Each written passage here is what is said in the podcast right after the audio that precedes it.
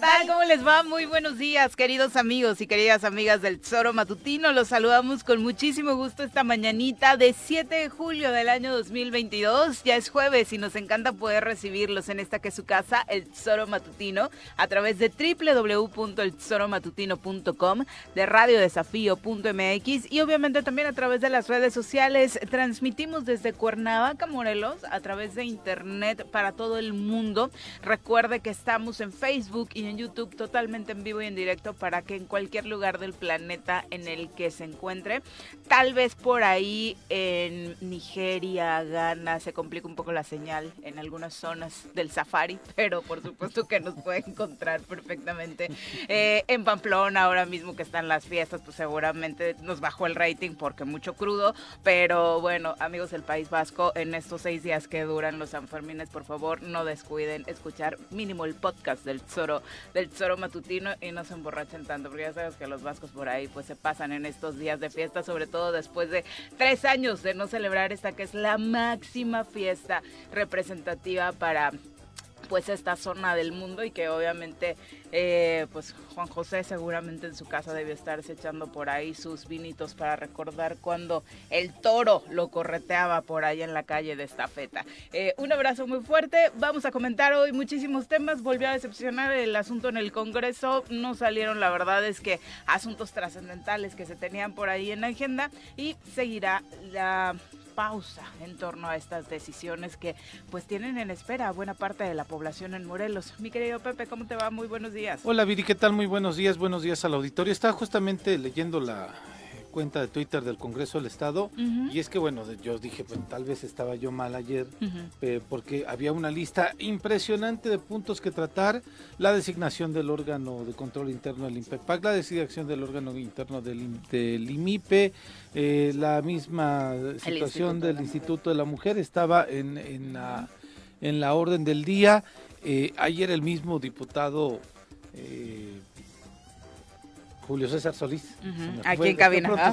En cabina nos dijo, sí, pues quizá están en lista muchos temas, pero no van a pasar. Este, no van a pasar, ¿no? Él decía, este, pues eh, sí, apenas ya empezamos a tener una relación más cordial, quizá ya hay diálogo entre los 20 de nueva cuenta, ya hay acuerdos, eh, o se están encaminando los acuerdos, y él nos anticipaba que al menos Movimiento Ciudadano no votaría por la designación de ninguna eh, representatividad de, estas que se estaban promoviendo, porque decía, pues si bien ya hay acuerdos, creo que todavía no estamos en la etapa de la madurez para poder designar ya de manera concreta y específica los mejores perfiles que pudieran ocupar o que puedan ocupar estos espacios que estaban en la orden del día. Después de que se fue y este, ya pude tener la orden del día de la de la sesión del día de ayer y por eso me sorprendía muchísimo, ¿no? Esta expectativa de poder nombrar a todos estos órganos de control interno de algunas dependencias, pero específicamente el tema también estaba eh, en el orden de importancia, la designación de la titular del Instituto de la Mujer para el Estado de Morelos y eh, pues eh, por eso había expectativa.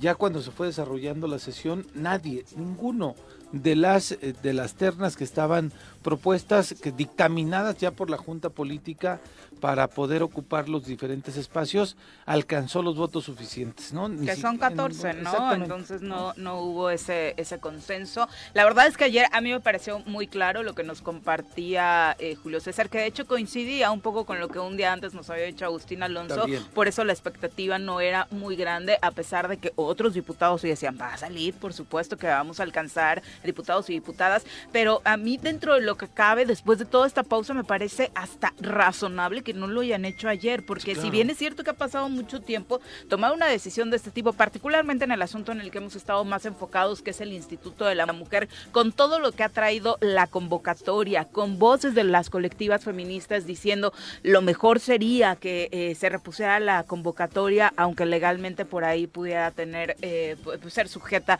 a amparos, la verdad es que sabemos que ha estado muy viciado el proceso e incluso iba a ser, que seguramente se fue el razonamiento, contraproducente para la propia legislatura aprobar ayer porque eh, pues la, división era es, muy fuerte. Sí, es muy fuerte, ¿no? Y, designar a alguien así como eh, de pronto al vapor, pues este iba a ser difícil, cuestionado y fue quizá lo mejor. Lo que llama la atención es para qué los pones en el orden del día si este, no, no reúnes los consensos suficientes y no está trabajado, mejor este, hubieran tenido una sí, se exhibieron solitos, ¿no? Sí, sí, hubieran tenido un orden del día más este, amable, no sé, menos eh, complicada con todos los temas, eh, que fluyera, como decía Julio César, habían estado sesionando, ¿no? quizá no con los grandes acuerdos, pero sí sesionando con algunos acuerdos que eh, pues generaban pues cierta eh, necesidad de que, de que los diputados y las diputadas sacaran esos temas adelante, este, pero pues decidió, alguien decidió tener una lista en la orden del día, bueno, no alguien, entre ellos, los diputados y las diputadas, decidieron tener una orden del día bastante amplia en la que desafortunadamente para ellos también no se llegaron a acuerdos, pero coincido contigo, Viri, para qué también hacerlos al vapor. Sí, sí, claro. La verdad es que incluso creo que como ciudadanos en general, aunque entiendo que no todo el mundo está empapado con eh, los perfiles que, por ejemplo, en el IMIPE estaban por ahí, en el INPEPAC, eh, pues vacantes, la verdad es que mm, la credibilidad que iba a tener un nombramiento a estas alturas, si no era por unanimidad, iba a dejar mucho que desear. E incluso después de todo lo que se suscitó respecto al Instituto de la Mujer, con incluso, pues por ahí dicen algún correo falso, que no sé qué tan cierto era que es falso, se salió a desmentir por parte de quien supuestamente lo había enviado, eh, pues enrareció todavía más el día previo, ¿no? A la determinación. Sí, lo desmintió ayer esta Isela Chávez. en el espacio de Teodoro Rentería, que está ahorita en este momento conduciendo Marque, Marcos, Pineda. en esta misma frecuencia, en la 103.7, en donde decía que era falso, acusaba de violencia política también, violencia digital que iba a tomar alguna determinación, pero sí, desde luego, el clima lo enrareció de manera este, importante, ¿no? Y por supuesto, si ella dice que es falso, está la credibilidad, pero por otro lado, tan es cierto que pudiéramos pensar, ayer se ponía sobre la mesa este asunto de no se les dejó cabildear a las aspirantes de inicio, luego se abre la puerta para que de pronto incluso eh, se promoviera que fuera un poco en lo obscurito, pues hacía pensar que podría que podría ser real, ¿no? y eso por supuesto eh, hizo muchísimo más complicado el panorama. Ojalá que logren enderezar el camino, sobre todo en el tema de la convocatoria. No sabemos si en el Instituto de la Mujer va a seguir eh, esta misma, si finalmente se van a decidir por alguna otra estrategia legal, porque pues eh, si vamos por este camino no, no se ve cómo puedan recomponer, sobre todo porque recordemos, o sea, ni siquiera conocen bien los perfiles, ¿no? De quienes estaban postulando en esta en esta legislatura, porque es una convocatoria que nace pues hace un buen rato. Sí, con la con la legislatura anterior. Creo yo, y ahí sí me voy a atrever a hacer un Creo yo que en este proceso legislativo, como ya se llegó a una votación y no se concluyó eh, la posibilidad de que se designaran a alguien, vivir, se tiene que emitir una convocatoria. Esa sería la posibilidad que se abre, ¿no? Para el siguiente periodo. En el proceso legislativo como lo, lo, más lógico, ¿no? Pero ahorita... Y tal vez sería lo más sano, sí, ¿no? Entiendo que se va a alargar el camino, que nos vamos a ir hasta septiembre para checar cuándo y si llegan de buenas en septiembre los diputados y de amiguis, ¿no? Porque si se vuelven a pelear en la entrada, como sucedió al inicio de este año, pues nos vamos a ir hasta diciembre otra vez, ahora hasta sin convocatoria, ¿no? Entonces, la verdad es que las expectativas son para largo, insistimos. Eh, la verdad es que el trabajo de la encargada de despacho ha rescatado, ha dado seguimiento a varios de los programas importantes en el Instituto de la Mujer, pero pues no tendría que ser en un tema tan importante hoy para México, para Morelos, como es el tema de la violencia en contra de las mujeres, la atención a, programas relacionados con las mujeres, pues un asunto que se quede así, ¿no? De a ver cuándo nos acordamos de nombrar a una titular. Eso es, por supuesto, lo que pues genera eh, mayor controversia. Vamos a presentar a quien hoy nos acompaña en comentarios. Un hombre de izquierda, amante de la música y el fútbol. Llega desde la tierra temisquense el secretario del Ayuntamiento de Temisco, Carlos Caltenco. Bienvenido. No me parece. ahora porque es funcionario, ya una entrada muy seria, ¿no? Carlos no es así. O sea, van a creer que exigió que se pusiera una entrada más seria. Lo del puente del pollo. a mí me genera, me imponía, me imponía más, me imponía más tu imagen imaginándote cruzando por el puente del pollo. Con, la pistola y. el bueno, el malo y el feo. no sabías cuál era, ¿no? No, sí estaba seguro que el feo. Bienvenido. Gracias, Viri, gracias, Pepe. Un saludo a todo el auditorio. Algo quiere producción, ¿eh? Algo quiere. Algo quiere. Una renovada. Una buena renovada, ya era, ya era justo. Bienvenido, Carlos. Gracias, pues aquí. ¿Qué te este, dice eh, lo sucedido ayer en esta eh, sesión? Pues yo creo que yo creo que no prosperaría si no se procesa políticamente, ¿no? Eh, creo que eh, faltó esa parte fina. Creo que hay un cambio, o sea, creo que sí se respira un ambiente diferente en el Congreso, pero sí faltó más operación, eh, sobre todo porque se trata de, órganos de control interno, de, instituciones que pueden servir de contrapeso para todos los poderes.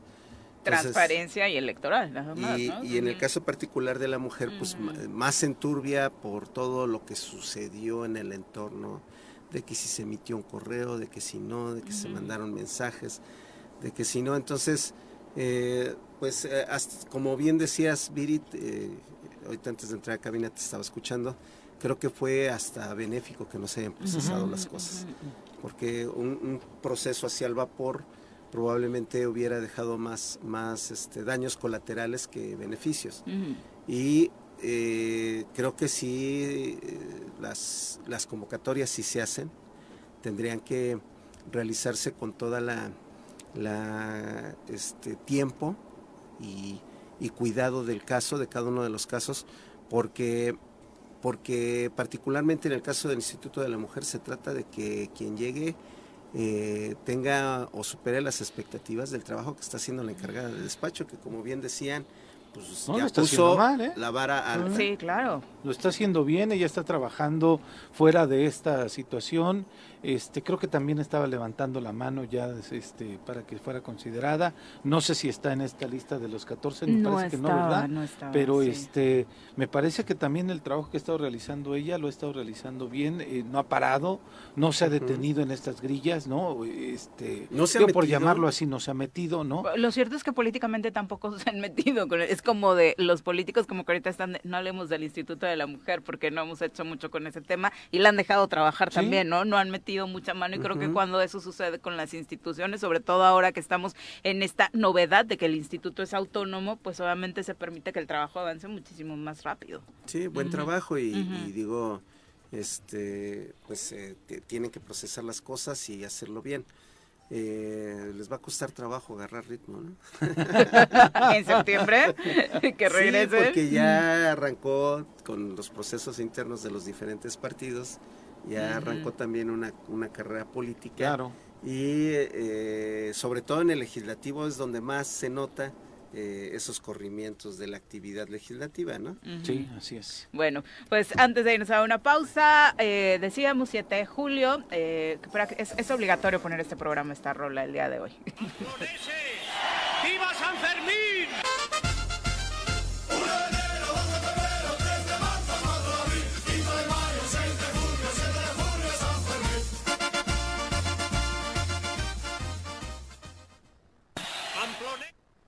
Julio San Fermín. Hoy eh, le decíamos hace unos momentos, tras el paro por la pandemia, regresan los Sanfermines a España. Decenas de actividades se han generado en torno a esta tradicional fiesta. Activistas, eh, incluso también por ahí con una manifestación en torno al maltrato animal, que sabemos que es uno de los puntos pues eh, negativos de esta fiesta hoy en día.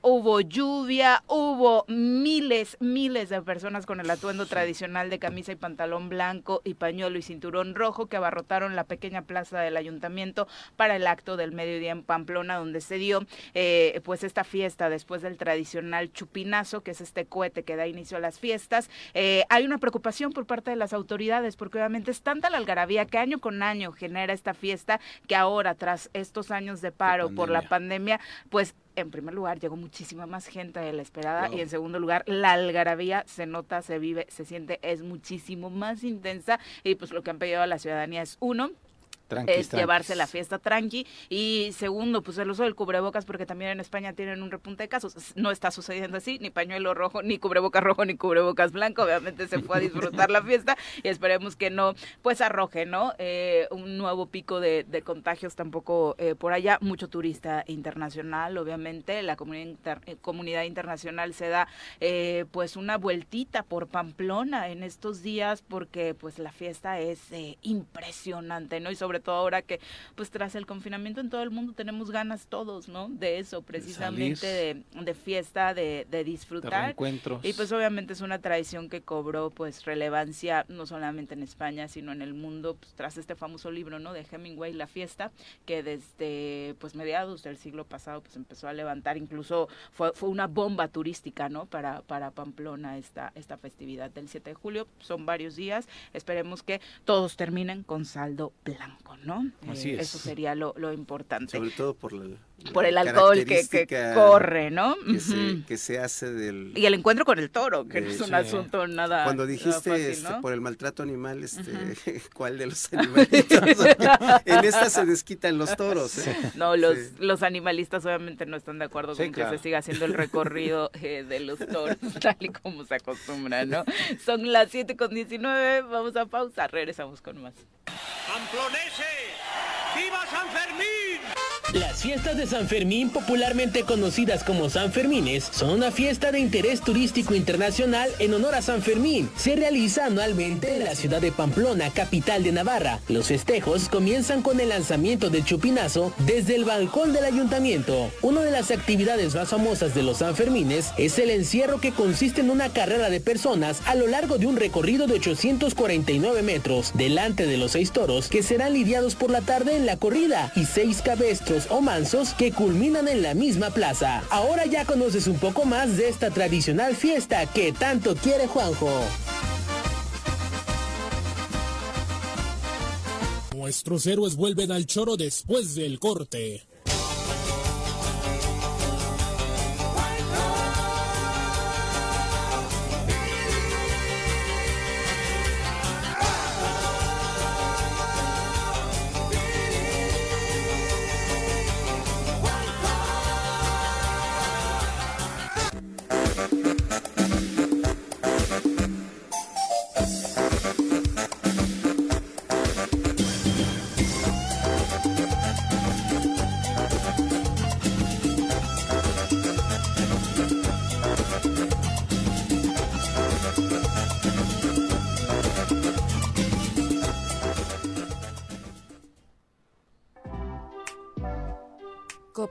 Copicopias Cuernavaca. ¿Necesitas imprimir? No busques más. Copicopias es tu mejor opción.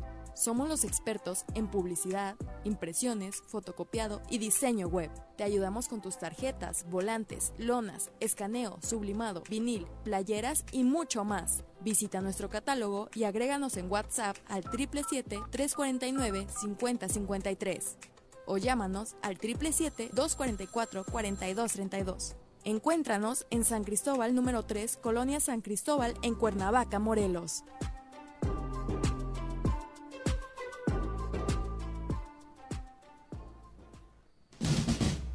La espera ha terminado. Llega el torneo de fútbol más grande de Morelos. La Copa Agustín Alonso 2022. Un millón de pesos al campeón y 200 mil pesos al subcampeón. Inscribe a tu equipo antes del 3 de agosto. Mayores informes en las redes sociales del diputado. Vive con intensidad la Copa Agustín Alonso 2022. Morelos, unido por el fútbol.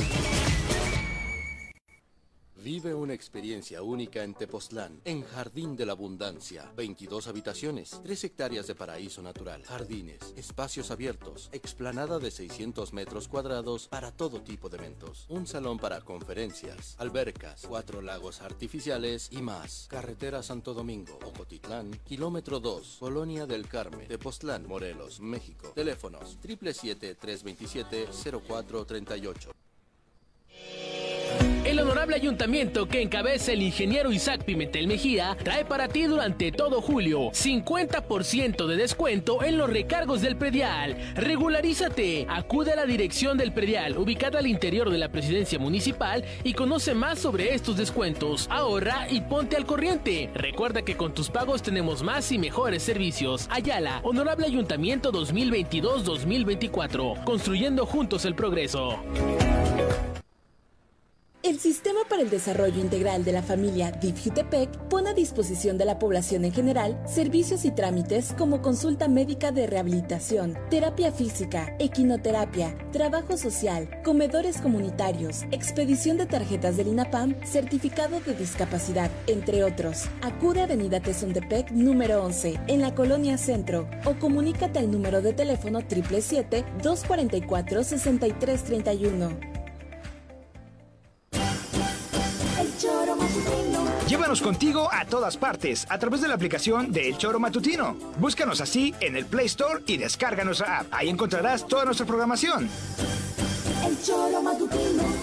¿Sabías que nuestro cerebro nos engaña cuando nos miramos al espejo, logrando que nos veamos hasta cinco veces más bellos de lo que en realidad somos? Súbale por Juárez, Calvario, atravieso Avenida Morelos. Sí, sí se va recorriendo, por favor. Pero rapidito que ya va a empezar el choro.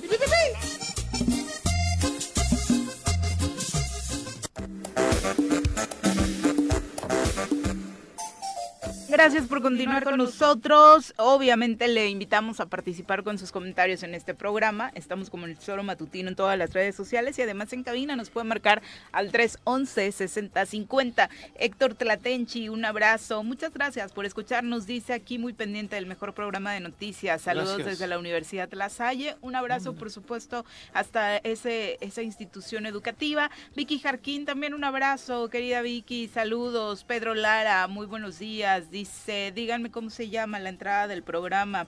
Eh, pues la entrada del Tesoro Matutino. o la rola de San Fermín.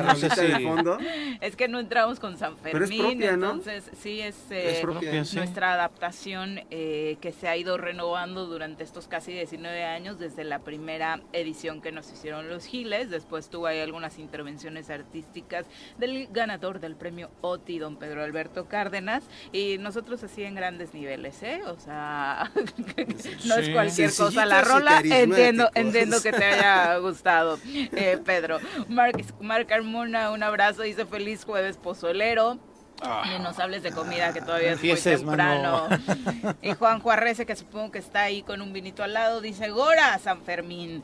Eh, vamos a, bueno, desafortunadamente pasar a noticias lamentables de nueva cuenta para eh, los migrantes morelenses. Desafortunadamente se ha dado a conocer a través de las comunidades migrantes, particularmente este esta representación que de pronto encabeza a través de una eh, organización, una asociación civil, Pablo Castro Zavala, eh, pues desafortunadamente el deceso de otro migrante morelense que fue abandonado en el desierto cuando intentaba cruzar hacia los Estados eh, Unidos y también se ha dado a conocer que hay otro morelense desaparecido, Gilberto, eh, es el nombre que se conoce de este hombre que partió desde Macusac con la intención de llegar a Houston, Texas. Sin embargo, la familia refiere que al llegar a Tamaulipas perdieron contacto con él. También se busca a su sobrino, quien es señalado como la última persona con quien estuvo el nacional, según fue informado por la Confederación de Migrantes Morelenses. De verdad, es una verdadera tragedia lo que se está viviendo en torno a la migración y no es que haya iniciado, por supuesto, en 2022,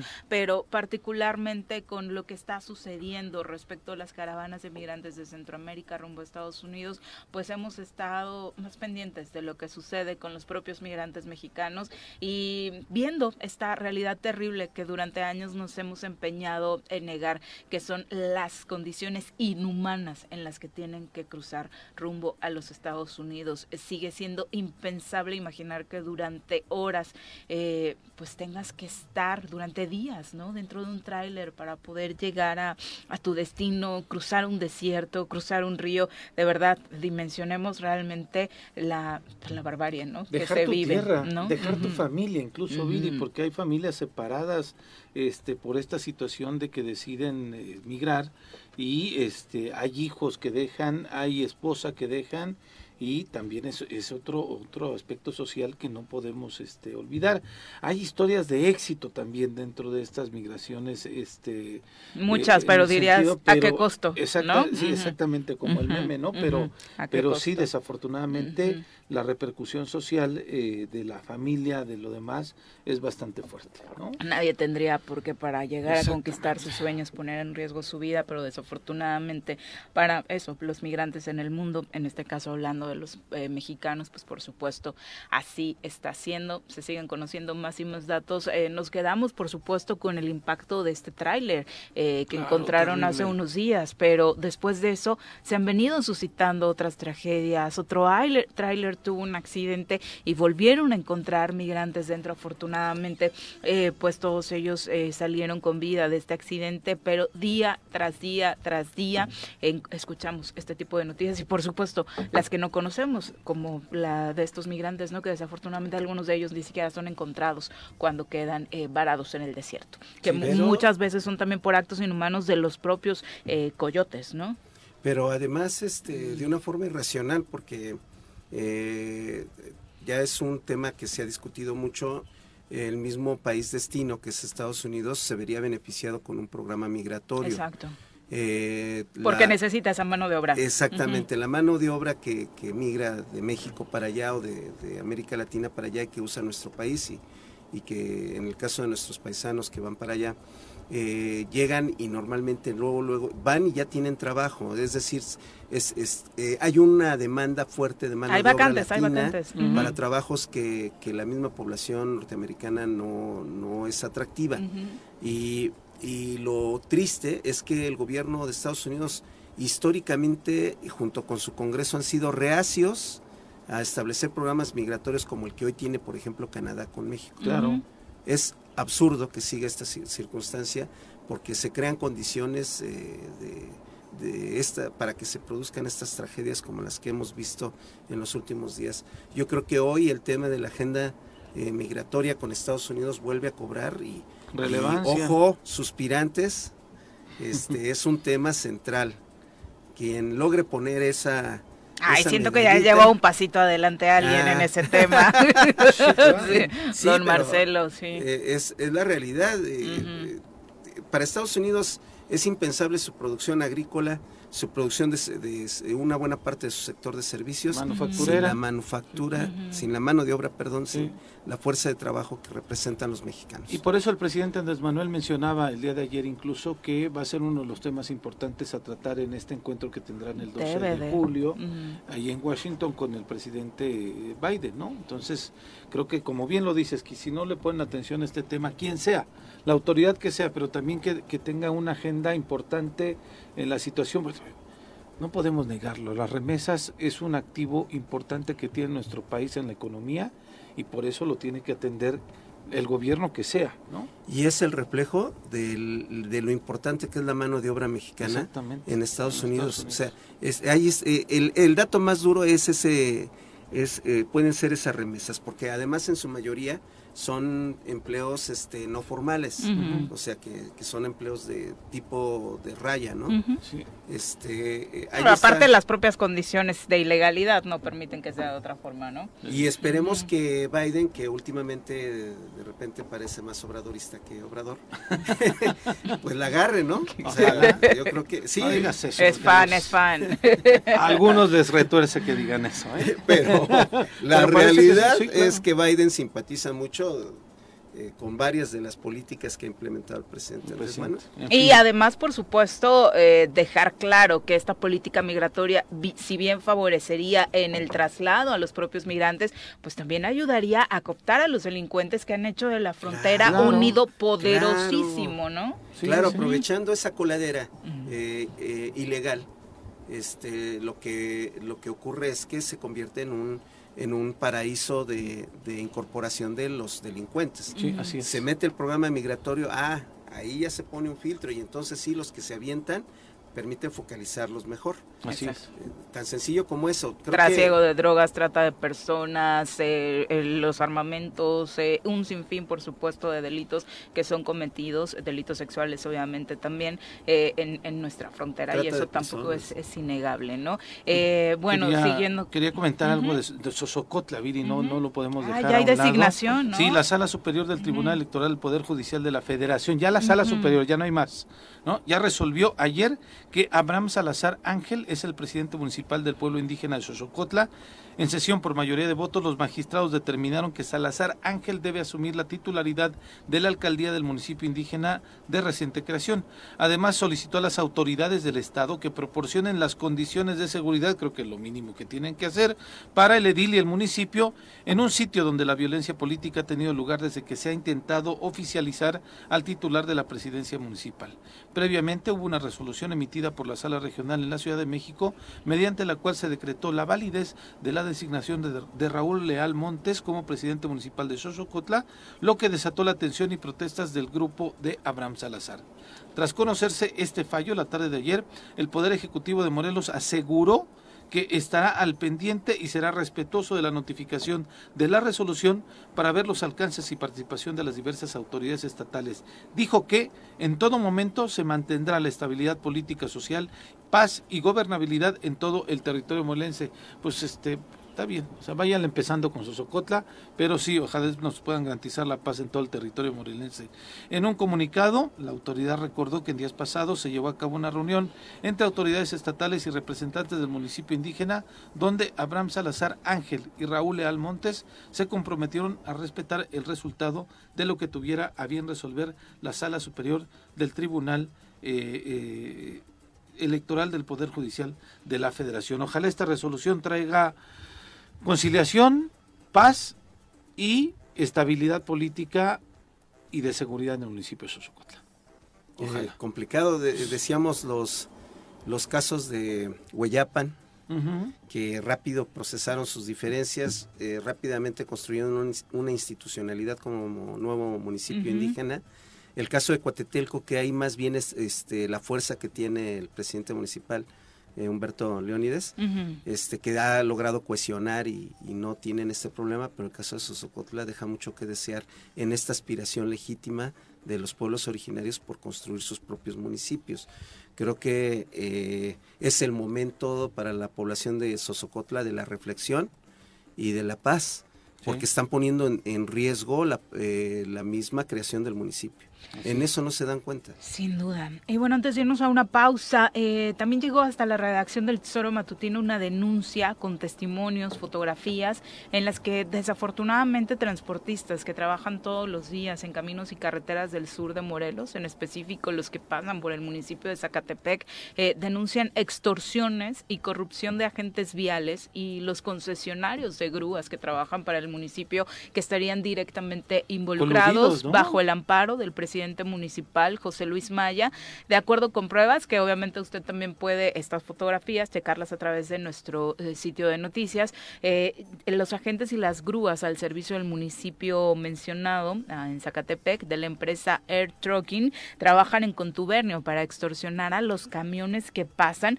por donde están instalados estos puntos de revisión de los conocidos, de los policías viales, donde pasas, te checan y demás, y ahí tómala. Una de las víctimas Una revisión de rutina. Pidió anonimato, aseguró haber sido detenido por estos agentes eh, y sido turnado también para que su unidad fuera llevada directamente detenida por una grúa cuando no había elementos. El operador de esta grúa obviamente le ofreció dejar libre su vehículo a cambio de 7 mil pesos. Tras una negociación, la víctima asegura que se lo dejaron en cortito en 3 mil pesos. este soborno fue depositado por eso hay pruebas, en una cuenta bancaria proporcionada por el propio extorsionador, bueno, que no es tan extorsionador informal, es el de la eh, grúa, eh, la cuenta tiene pues un, un, número de tarjeta identificado con el banco BBVA a nombre de José Eduardo Román Castrejón. Las capturas que prueban el depósito están en poder, por supuesto, de este programa, hasta donde le decía, pues se hicieron llegar las denuncias. Pero ahí no acabó todo. La víctima asegura que inmediatamente que se arregló con la grúa, los agentes de la policía Policía Vial de Zacatepec le exigieron otro soborno, es decir, hubo otra paradita pues era una lana para la grúa y una lana para nosotros, ¿no? Se le depositaron tres mil pesos de la grúa, se acordó con el chofer que se liberara el camión, pero al intentar retirarse del lugar, según narra, los polis de Zacatepec, literal así narraba, nos dijeron que con ellos pues todavía no había arreglo, así que tenía que haber otra mochadita y que no se podían ir del lugar sin, eh, pues eso, dar eh, pues otra entradita de lana para eh, los agentes municipales. El transportista relata que a pesar de haber pagado el soborno a la grúa, el policía había le pidió más dinero y al negarse a darle, porque obviamente ya no tenía, solicitó nuevamente al operador que pues dejara su camión porque se lo iba a llevar al corralón. El extorsionado relata que la cuenta a la que se hizo el depósito fue proporcionada otra vez por el mismo agente, le dijo sí, deposítame y era la misma cuenta a la que había depositado anteriormente. Ah, qué descaro. Eh, y bueno, el policía eh, ignoró todo el relato que le había hecho diciéndole que ya había realizado un depósito y pidió que el vehículo fuera sí o sí remitido. Es solo uno de los casos que nos llegaron, insisto, pues con las capturas de pantalla, las pruebas del depósito, fotografías y demás. Pues que la banda de Zacatepec nos diga si nada más a este camionero o a otros más han estado también extorsionando, en este municipio. Es terrible, o sea, siete mil pesos a una persona que está trabajando, ¿no? Que está realizando su labor cotidiana. De la detención? No, pues revisión de Hay ya puntos de revisión. Puntos, de, ah, revisión, pero que le revisaron, que le encontraron que se lo iban a llevar al Absolutamente nada, ¿no? Exacto. Son las 7 con 38, vamos a pausa, regresamos con. 7 con 41 de la mañana, muchísimas gracias por continuar con nosotros. Querido Chocho Matar, un abrazo muy fuerte para ti, gracias por acompañarnos. También para Belardo Maya, que también trae por ahí sus denuncias. Dice que ningún municipio se escapa de este tema. Eh, también Pedro Lara, un abrazo. Dice, muchas gracias por la aclaración de la entrada musical, qué buenos datos, los escucho todos los días porque manejo un taxi. Así que para ti y para todos los amigos del transporte público, un abrazo muy fuerte. Vicky Jarquín dice, bueno, la verdad es que mi tema favorito del programa es la entrada esa de Batman. Ay, es buenísima también. Ese es del maestro Pedro Alberto Cárdenas, eh, que por supuesto es de las más pegajosas. Son las 7 con 42. Vamos a entrevista. Ya nos acompaña a través de la línea telefónica Rubén Linares, vocero de la SEDATUM, a quien saludamos con muchísimo gusto a través de la línea telefónica. Rubén, muy buenos días. Hola, buenos días, Viridiana, y buenos días a todo el auditorio. Muchas gracias eh, por la comunicación. Eh, Rubén, de entrada, eh, pues para darnos un contexto, primero las buenas noticias. La verdad es que la SEDATU ha estado haciendo un extraordinario trabajo de inversión en Morelos. Sí, desde el primer año, el secretario Román Meyer, pues ha estado muy presente en, el estado de Morelos. Desde que comenzó la administración actual federal, se hizo una inversión de superar los 100 millones de pesos en Ayala, y fue ahí donde comenzó a operar el programa de mejoramiento urbano. Si ustedes han tenido oportunidad de ir, o las personas que nos escuchan han podido ir, ahí se intervinieron las plazas principales de las tres localidades del municipio, Chinameca, Anenecuilco y, y pues Ayala. Quedó precioso, la verdad. Sí, y la verdad es que también se, se rehabilitó bueno, el, mercado municipal, se rehabilitó el, el, Museo de la Casa Zapata, se rehabilitó un deportivo. Hubo varias intervenciones interesantes. La calle principal del municipio también se intervino. Entonces, a partir de ese año, a partir de Ayala, eh, muchos municipios del estado de Morelos también se pusieron las pilas, nos buscaron y ha sido una intervención constante. El año pasado también arrancamos obra en Cuernavaca, ustedes ubican lo que, lo que se hizo ahora con la finca Palmira, que estamos esperando ya a inaugurar con el gobierno del estado. Es correcto. en la estación, la rehabilitación de las canchas, que ya estamos concluyendo los últimos detalles, en Jutepec, el, Zócalo de Jutepec, el Parque Lineal en Cibac y en Jojutla, que pues bueno, ahí también hemos estado trabajando con el presidente municipal y el gobierno del estado, interviniendo en algunos espacios muy específicos que nos han solicitado.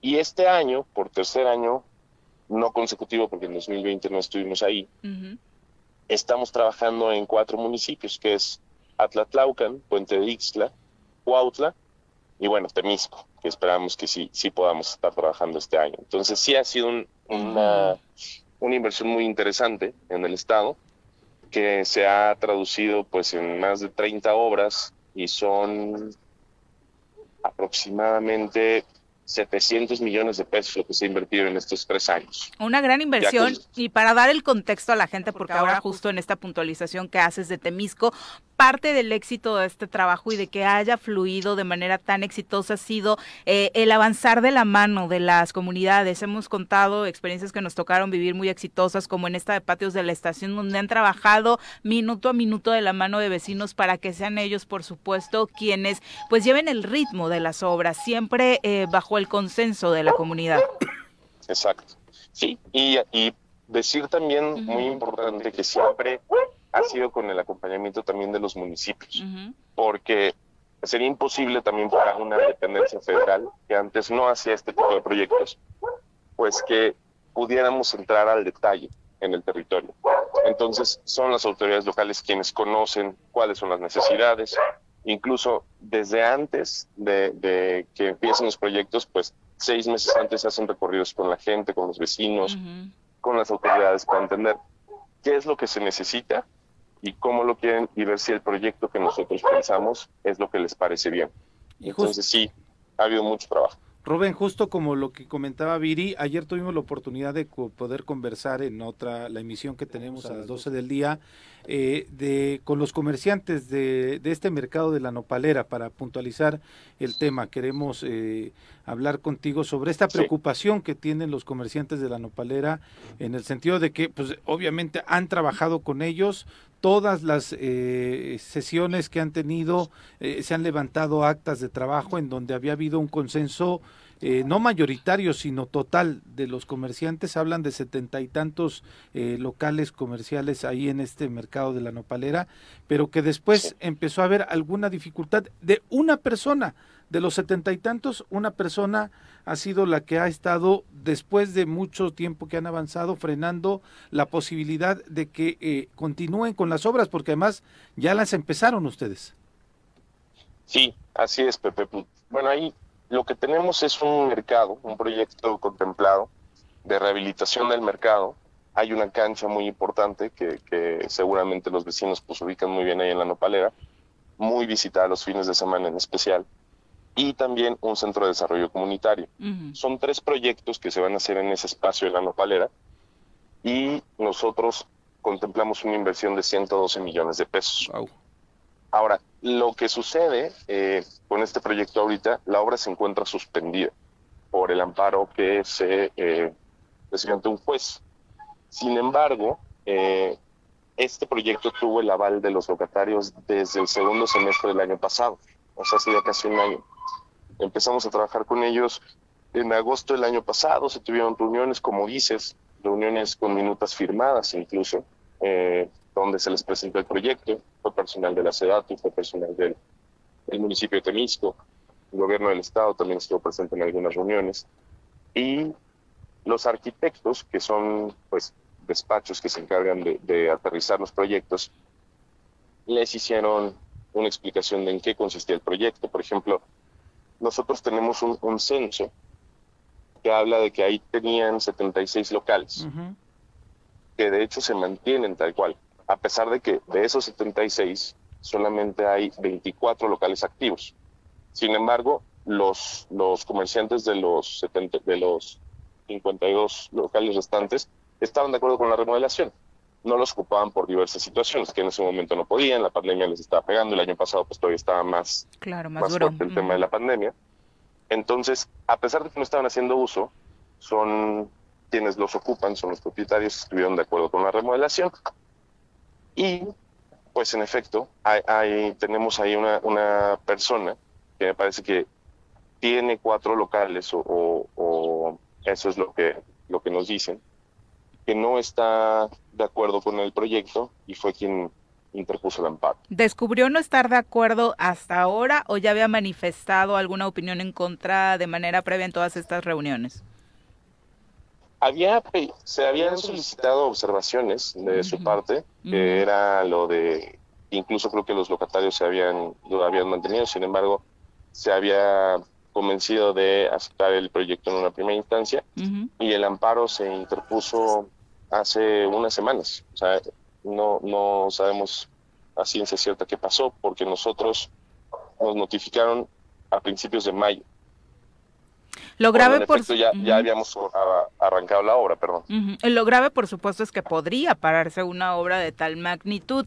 Eh, ¿Se sabe, sabe, conoce la SEDATU el detalle que le hace ruido a este locatario? ¿Qué es lo que le incomoda? ¿Cuál es el argumento principal para eh, decir que no, contrario a lo que hace el resto?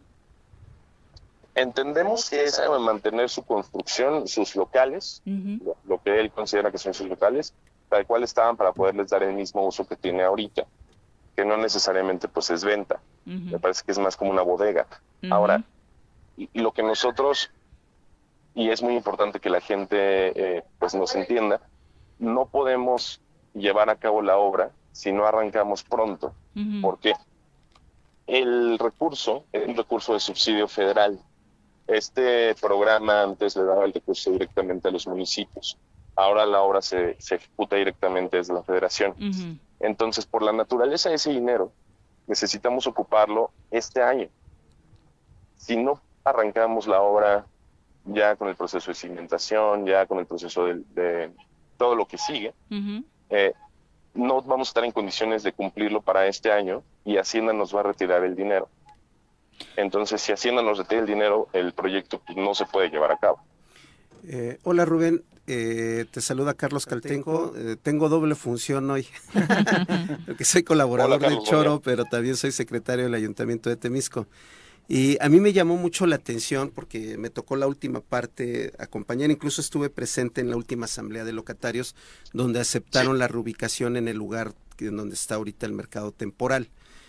como parte del trabajo coordinado, nosotros nos encargamos de de habilitar un espacio donde ellos pudieran desarrollar su actividad económica. Y en esa asamblea eh, mayoritariamente se votó que aceptaban todos esa reubicación.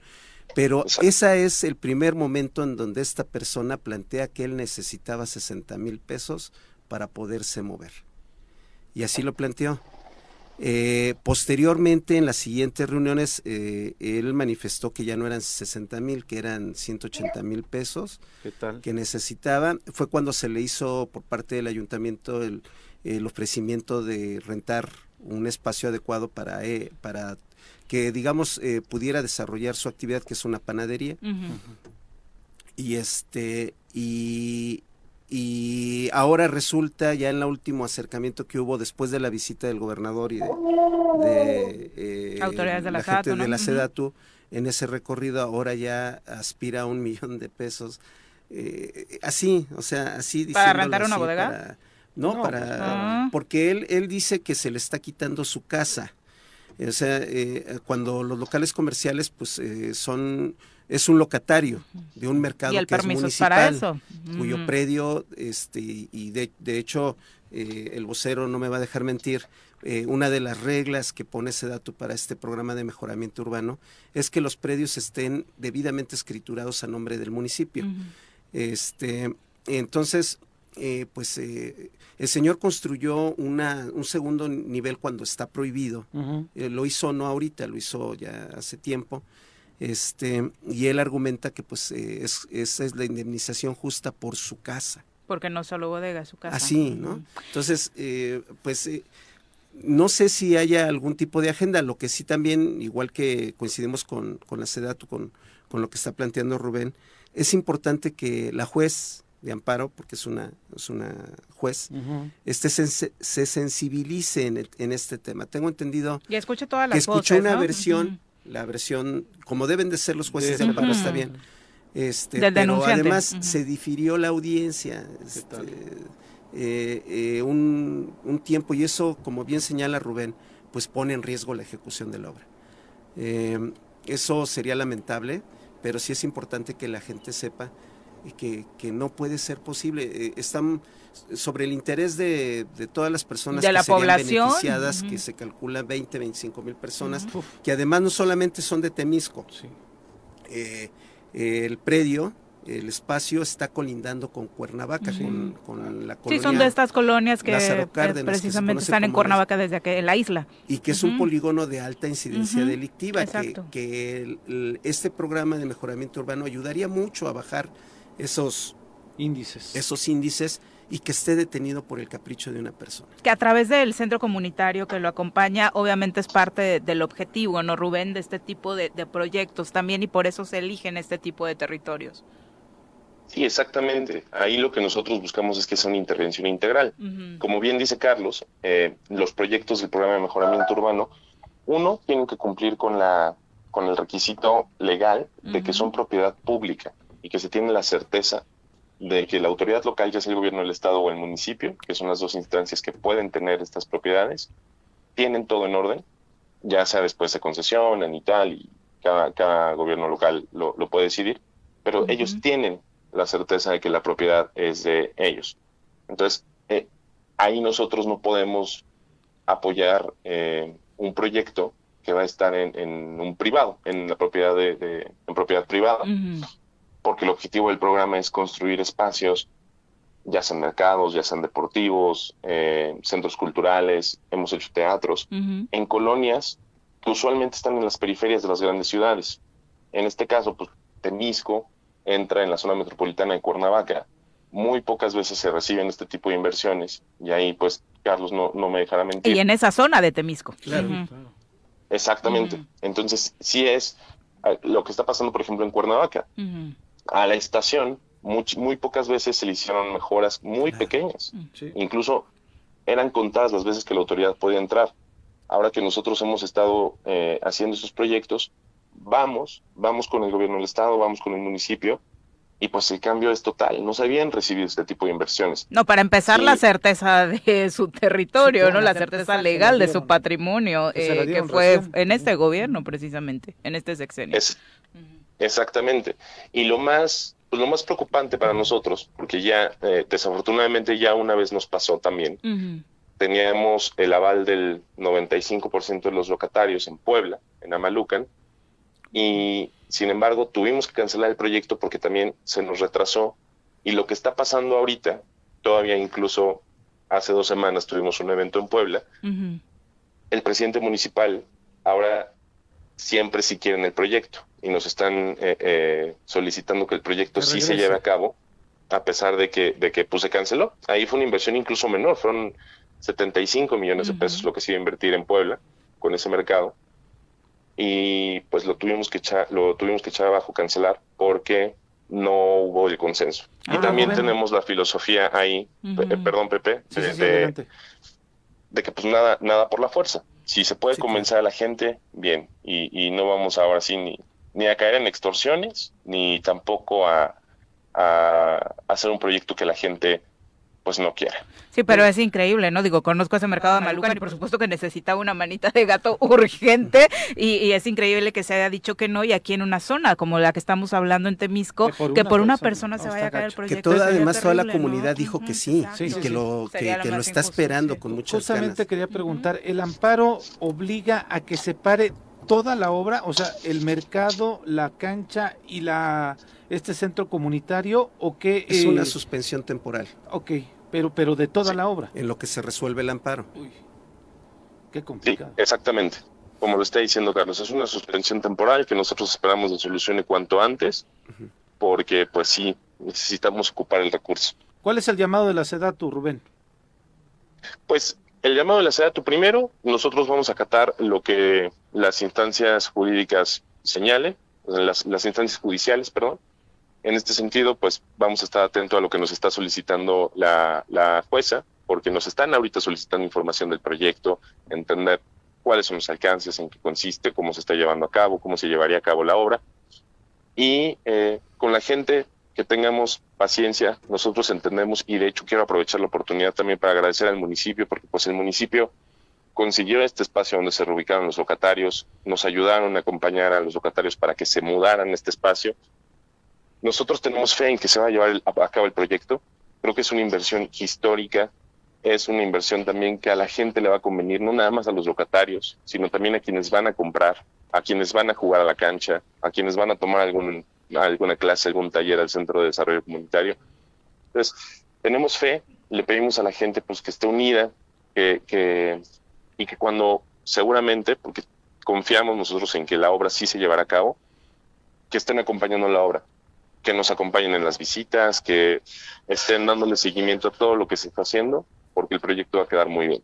Hablabas de tiempos en torno a que Hacienda pueda, pues, decirle ya este dinero no puede ser utilizado. En dado caso de que este tema se fuera alargando, ¿hasta cuánto estarían en posibilidades? Que no, dice Carlos.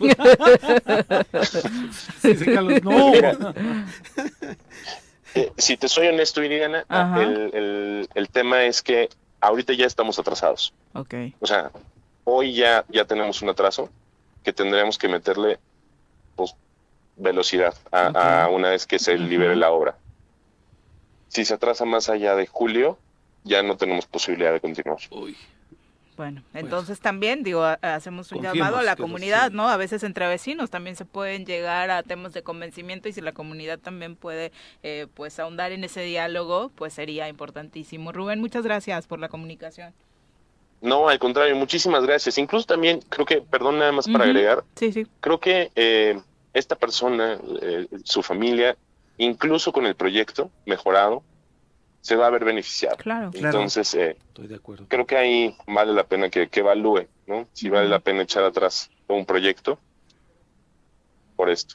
Y eh, finalmente, Rubén, eh, te comento, de parte del municipio ya se le hizo un planteamiento de, que el municipio absorbe los gastos de reubicación del local, incluso con la molestia del resto de los locatarios, porque, porque si le ayuda a tener un trato preferencial. Este, ya se le hizo el planteamiento, está la mano tendida, pero la persona no ha querido acceder.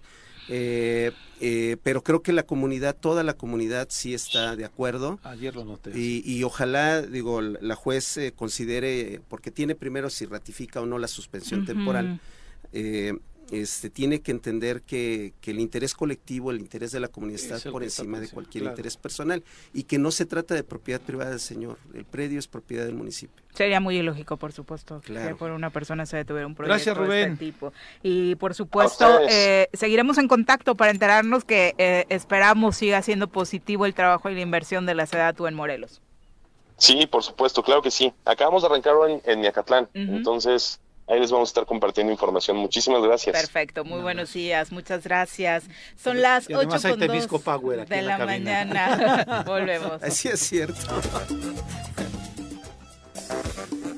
8 con 6 de la mañana, gracias por continuar con nosotros. Por supuesto, este asunto que comentábamos de Zacatepec, insisto, hizo que muchos usuarios se hicieran presentes, muchos tesoreros a través de las redes, para hablar precisamente de las vicisitudes que tienen que vivir todos los días en todos los municipios, no solo en ah, Zacatepec. Entonces, eh, desafortunadamente, Abelardo Maya dice, son unos lobos los agentes de tránsito.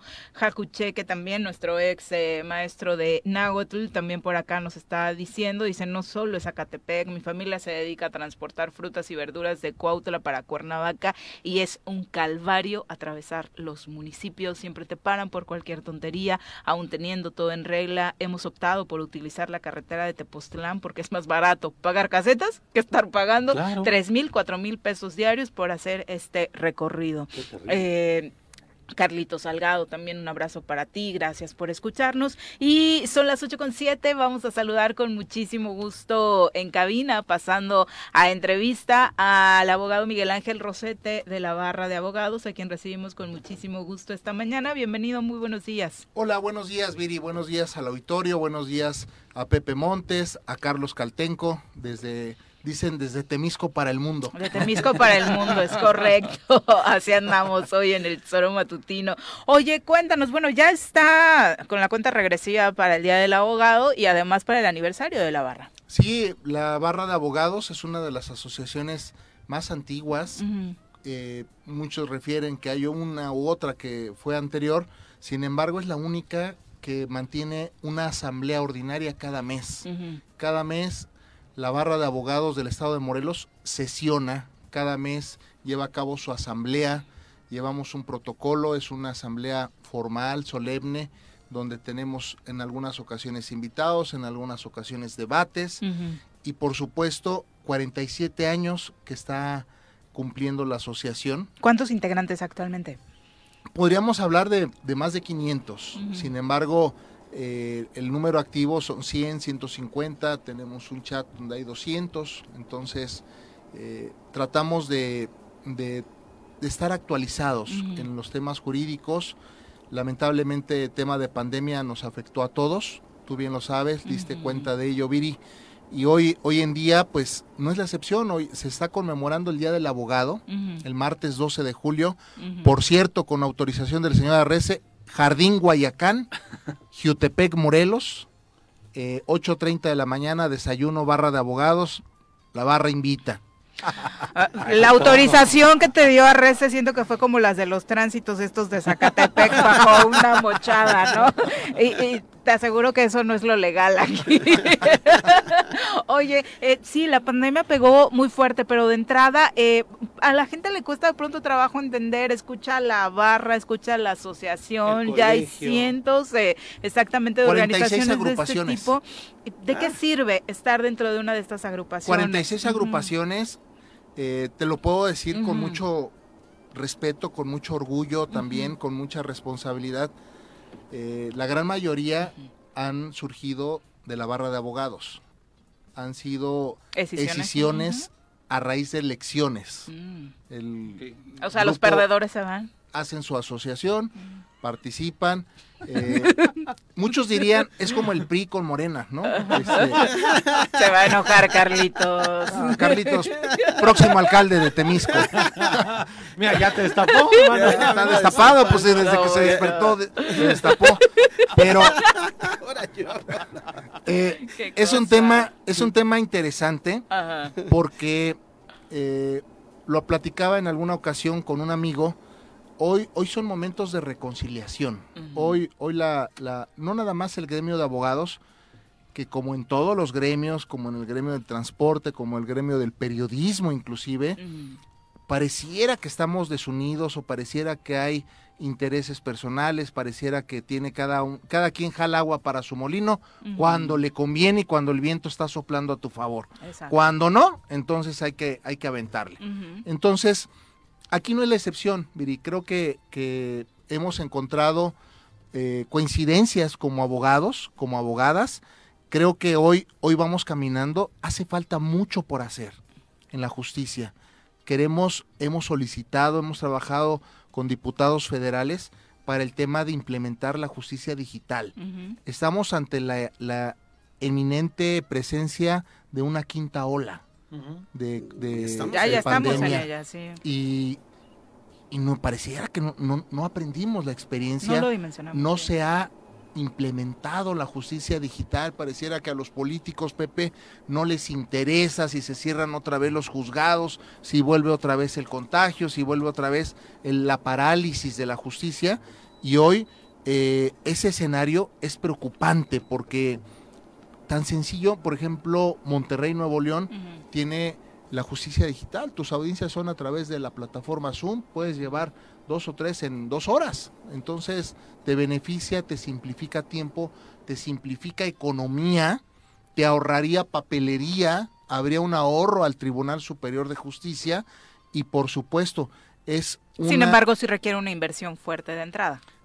Pero se ve el ahorro a mediano sí, claro, yo coincido totalmente, pero ahorita el pretexto es ese, de no hay presupuesto para Pero es donde tiene que haber la voluntad y la disposición. No no hubo presupuesto para el tema de salud, Pepe tampoco, no hay no hay un programa, pareciera que no hay un programa eh, de desarrollo económico, de salud.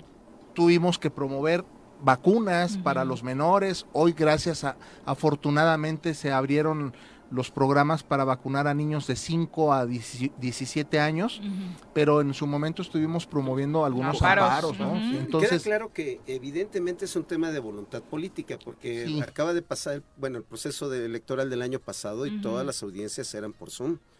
Y, no hubo ningún problema y digo, cualquier persona ya en la actualidad. Y en todas las profesiones resolvimos de alguna u otra forma a través de esa vía, la problemática. Entonces yo creo que es más falta de voluntad política que un tema de Sí, ah, sí se requiere el recurso, efectivamente, eh, no queremos que se colapse como el sistema acusatorio, los juzgados penales, los juzgados orales. Eh, era, éramos la, el número uno en el estado, en, en la República Mexicana, en el sistema acusatorio, cuando se implementó. Hoy somos el último lugar a nivel nacional en el sistema acusatorio adversarial. Entonces, ¿qué, ¿Qué nos pasó? Exacto. Uno, hay un colapso. Dos, una fatiga de los juzgadores, los jueces de control. Hay jueces de control que humanamente, materialmente, llevan audiencias de una a 25 en un día. Entonces imagínatele, eh, si vas a tener la misma atención, tus mismos sentidos en la audiencia 25 que en la audiencia número uno. Humanamente es imposible de poder llevar a cabo. Es imposible de poner atención a los argumentos, de decir, el cansancio, la salud, el estrés, el estar escuchando pura problemática. Creo que hay una fatiga de parte de los jueces de control en cuanto a la materia penal. Entonces, hoy, ¿qué necesitamos? Que, no, se, no se inyectó dinero, no se inyectó recurso económico para nombrar más jueces, para nombrar mayor personal, para invertir en, recursos, para, en la infraestructura, en, los, en, los, en los juzgados, en la computación, en, los aparatos, en infraestructura humana y material. Entonces, traes como consecuencia, aunado a un tema, Viri. El sistema acusatorio fue creado para no saturar a los jueces. Claro. Es decir, la fiscalía, no todos los temas son judicializables, no todos los temas se deben de llevar a un juez de control. ¿Qué está haciendo la fiscalía? Todo lo baja a la audiencia al juzgado de control. Entonces, saturas de audiencias de jueces de control. Si el paso para evitar eso sería que el Ministerio Público gozara de esa autonomía, aparte de la financiera que ya goza, gozara de la, de, la, de la autonomía de los ministerios públicos, de la independencia. Todos tienen que consultar. Oiga, jefe, este lo judicial, ya sabes que todo hay que judicializar. Entonces no tienen una independencia, no tienen una autonomía. Todo lo ordenan, todo lo judicializan, pues son cantidad de expedientes que hay que estar atendiendo. Creo que ese es el primer paso, que el, Ministerio Público asuma su responsabilidad como, como institución de investigación y temas que no son judicializables, adelante. Temas que son judicializables, adelante. Temas que son de justicia alternativa en delitos patrimoniales, que agoten la instancia de llegar a un acuerdo, de buscar si hay alguna afectación, que llegar a un acuerdo. Así de sencillo. Los jueces de control, escuchaba ahorita al secretario del municipio de Temisco, habla de los juicios de amparo. Ay, qué formal te refieres a él. Yo dije, ¿quién estará hablando? los jueces de distrito eh, importaron temas de demanda digital, acuerdos digitales.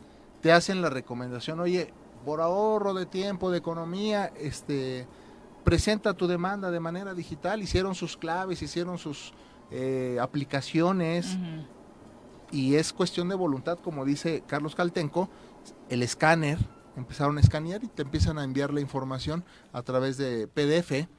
Creo que es simple. La tecnología es una gran aliada. Es una aliada si se aplica. Entonces es voluntad, Viri. Y creo que todo eso. Este, decías que estábamos por entrar, ¿no? Ayer hubo 32 mil casos de de COVID en el país. Ya estamos en la, quinta, ola, ya, por supuesto, y, parece ser que va a ser todavía mucho más fuerte. El pronóstico de la doctora Brenda Valderrama hace unos días en este programa fue que va a ser un pico muy pronunciado, tal vez el verano más complicado desde que inició la pandemia por el número de contagios. Eh, abogado, por supuesto, eh, felicitarlos y demás, pero eh, me gustaría que le compartieras al público. Los abogados han sido una voz muy fuerte siempre en torno a esta problemática tan difícil que ha enfrentado el Estado desde hace varios años, que es la seguridad. ¿Cuál es la postura de los abogados hoy en día ante esta pues terrible ola de violencia que vive Morelos? Hemos exigido, hemos hecho llamados, se ha solicitado que se revise la estrategia de seguridad, hemos visto, hemos solicitado que el Ejecutivo, creo que nadie quiere que le vaya mal al Estado, todos queremos que le vaya bien, todos queremos eh, sumarnos a los esfuerzos, pero pareciera que no vemos la estrategia de seguridad o, las personas encargadas de la seguridad eh, han sido rebasadas. Eso es lo que estamos sintiendo. Nosotros como morelenses queremos seguridad, mm. queremos paz, queremos que retomar a esa Cuernavaca, a ese estado de Morelos que tuvimos y que salíamos a las calles, que teníamos tranquilidad, que había vida nocturna, que teníamos momentos de recreación. Eh, hoy te lo pregunto, Viri, hay temas de, cuestiones de norteamericanos que antes se, se veían en las calles, eh, las escuelas de español se, se multiplicaban. Las encontrábamos en el Harris. generaban economía. ¿Qué era eso de Harris? no sé de qué habla eh, Esa, esa economía eh, producía porque se rentaban casas para habitación, o sea, casas de huéspedes. Casas de huéspedes. Hoy, hoy, hoy pareciera que nos hemos paralizado en el tema de seguridad y hemos hecho un llamado para que se, se revise la estrategia de seguridad, para que nos sumemos al, al trabajo, pero antes que nada va a ser un llamado a la reconciliación entre los morelenses. Y partiendo de esa reconciliación entre morelenses, a buscar la unidad, Viri, porque tenemos que, que caminar de la mano hacia, eh, hacia un nuevo destino. Pareciera que queremos que el destino sea el abismo y no, queremos rescatar eh, Morelos, los municipios, y tenemos que ser parte coadyuvante la sociedad, porque también somos responsables, Viri. Tenemos que coadyuvar en la reconstrucción del tejido social que hemos sido responsables en esa ruptura. En resumen, Miguel, eh, el sistema de justicia de Morelos necesita administradores, por un lado, y por otro lado, necesitamos un, un este, acuerdo político de unidad institucional. Es correcto. Se hizo un llamado, un pacto, ¿no? Se hizo un llamado, un pacto el año pasado, Viri, tú mm, me eh, tuve la, fortuna de haber sido eh, entrevistado por ti, por ustedes. Eh, no sé si los actores políticos de ese momento, a mí no se me olvidan las cosas, ¿no? No soy una persona que, que digas, ah, ya lo, lo hizo el llamado y no le hicieron caso. No, o sea, tenemos que exigir en lo que está diciendo Carlos Caltenco, coincido tiene que haber un llamado, tiene que haber una voluntad y tenemos que obligar como sociedad a que las autoridades, uno, hagan su trabajo, realicen su función constitucional, Viri. Aparte, porque la tienen, no es una obligación. No es un gusto, ¿eh? No es, no, es una... Ah, Para eso los contratamos. No es una concesión, es, un deber, es, una obligación constitucional, eh, llámese Estado, llámese municipio, que tienen que cumplirla y nosotros estamos para hacer ese llamado y esa exigencia a cumplirla. Bueno, recuérdanos entonces dónde le caemos al festejo del Día del Abogado. Porque son muy buenas pachangas, ¿no? Entre las de los ingenieros y las de los abogados se van peleando por ahí. bueno, la, eh, un saludo, por cierto, a Raúl Morales, y a, todo el grupo de chat de Los Amigos Se Informan. Pero, Viri, eh, por supuesto, y, esperamos la, la presencia de, de Juanjo, de ti, por supuesto, es una, una, bella mujer que aunque le vas al Cruz Azul, pero... ¿Cómo que aunque? ¿Cómo que aunque? Te metas el día de hoy con ese tema porque toda es azul la cabina. Este, Pepe Montes, es un gusto para mí eh, el reencuentro, el reencuentro de, de, morelenses, porque bien lo refería un día Pepe, posiblemente tengamos algunas diferencias o algunos eh, temas de desencuentro político. claro pero somos morelenses y estamos aquí y aquí nos vamos a quedar. Entonces, creo que es, es importante ese reencuentro, esa reconciliación y buscar la unidad. Martes 12 de julio, 8.30 de la mañana, Jardín Guayacán, ese es un comercial por parte de Arrece, eh, Jutepec, Morelos. Perfecto. Muchas gracias por acompañarnos y felicidades a todo el Un saludo a Carlos Cartenco, al auditorio. Gracias, Pepe Montes. 8 con 23 Thank you. De la mañana, gracias por continuar con nosotros. ¿Qué momento vivieron ayer en la carretera Monterrey, Ciudad Victoria? 24 horas de bloqueo eh, por la detención de Octavio Leal Moncada, conocido como líder de la columna armada Pedro Méndez. Eh, él fue detenido por presunto homicidio calificado doble, eh, homicidio calificado. La Secretaría de Seguridad Pública dio a conocer la detención. Pasaron un par de horas iniciaron los bloqueos.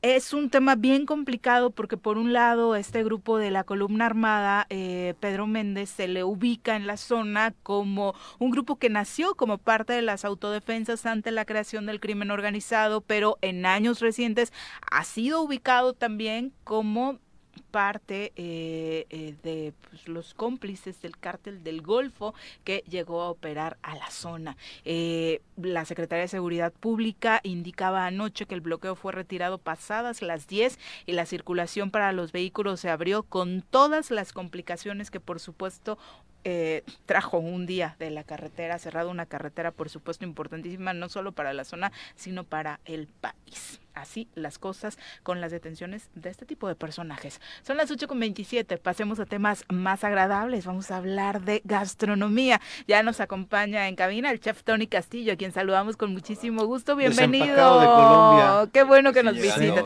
Mi vida en Barranquilla se baila así. ¿Cómo están? Bien, gracias. ¿En qué ciudades anduviste? Ah, Bogotá, Santa Marta, eh, solo fue esa zona unos este, enlaces muy interesantes de negocio y de intercambios eh, posiblemente de estudiantes ah, de aquí de la escuela de la UTEM de Morelos con una escuela que se está construyendo en Barranquilla perdón perdón mira me ah, contagiaste te confundí en, Santa Marta en Santa Marta son muchas posibilidades de eso este, gestionando esos intercambios para pues, ampliar un poquito el conocimiento ¿no? de los de los las nuevas generaciones. Qué buena noticia, porque nos has comentado de muchas similitudes que tú mismo has encontrado precisamente en nuestras culturas gastronómicas de México y Colombia, ¿no? Pues la importancia de, de, abrirnos, a abrir la mente, ¿no? Y, por qué no adoptar un poquito también de lo que otros, otros países están haciendo y compartirles lo que nosotros nos identifica.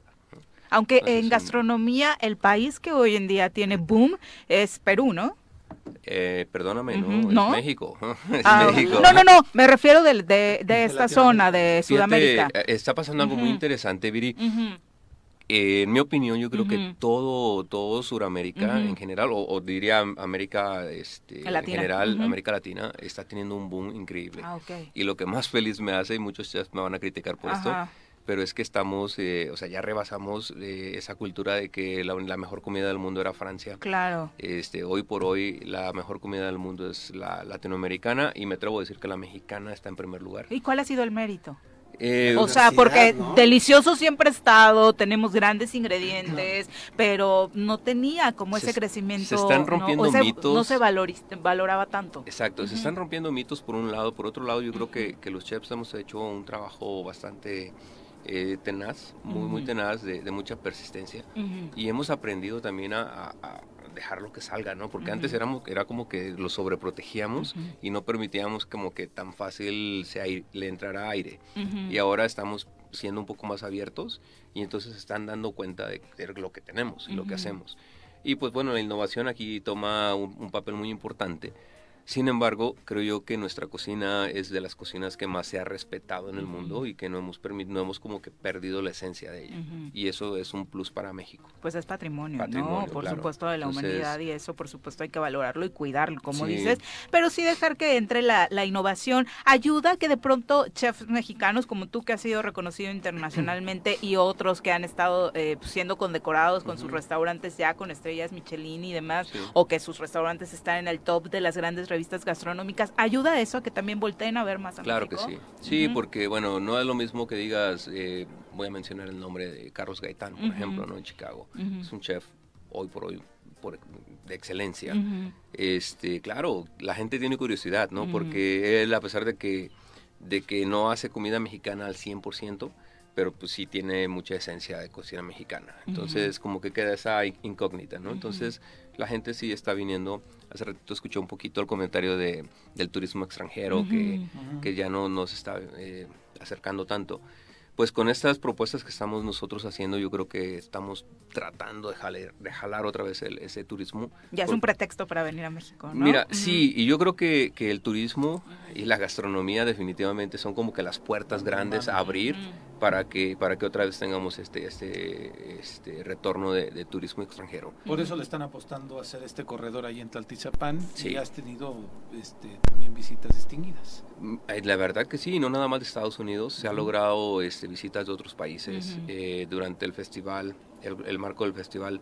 Ya tenemos confirmados asistencia de, de embajadores de Panamá, de República Dominicana, de Colombia, eh, de Argentina, gente eh, de Japón incluso, ¿no? Que, vienen porque les está llamando la atención el movimiento que estamos haciendo. Estamos envolviendo, además de historia, cultura, gastronomía, eh, es hacer una hermandad, ¿no? Con, con, los demás grupos. Yo tengo chefs invitados de Chicago, les comparto los chefs que tengo en el, en el mural del Santuario del Chef, van, a, van a estar aquí por primera vez juntos. So, espero que sea un espectáculo. Vamos a hacer una cena temática el día 7 de agosto.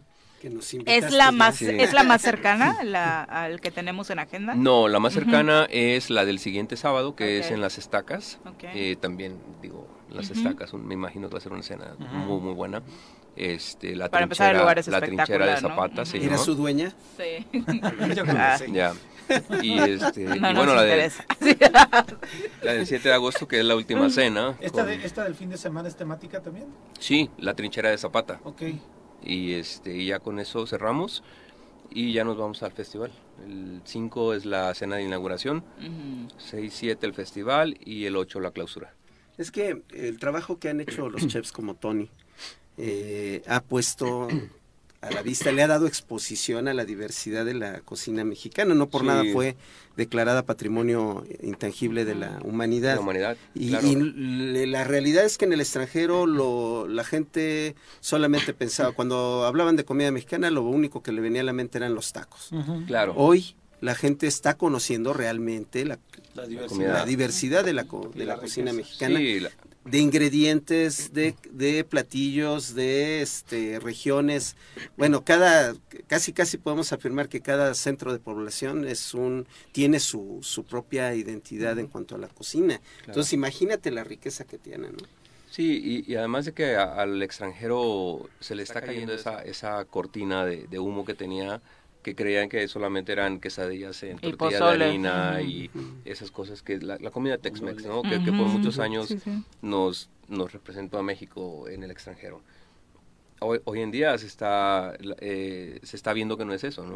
O sea, ya hay gente extranjera que te pide un guasmole, por ejemplo. O sea, eso es ya un, un lujo para, para mí como chef mexicano. Por supuesto. Y más valorado a veces sí, desde claro. fuera, ¿no? En algún sentido. La tinga de pulpo. ¿Qué hace este cabrón? ¿Tinga de pulpo? Mm, tinga de pulpo. Ah, mira. No jodas. Sí. Ay, te está poseyendo Juanji. Oye, tenemos rapidito receta. Sí, sí, sí. Bueno, eh, una de las recetas que hemos eh, como que rescatado un poquito ahí con toda esta historia de Zapata. Eh, supuestamente este era un plato de los preferidos del, general, el asado de, carne de res. Mm. vamos a tener al bisnieto de la cocinera que preparaba este plato para el general. Ah, en el marco del festival lo va a estar preparando. ¿También el chef?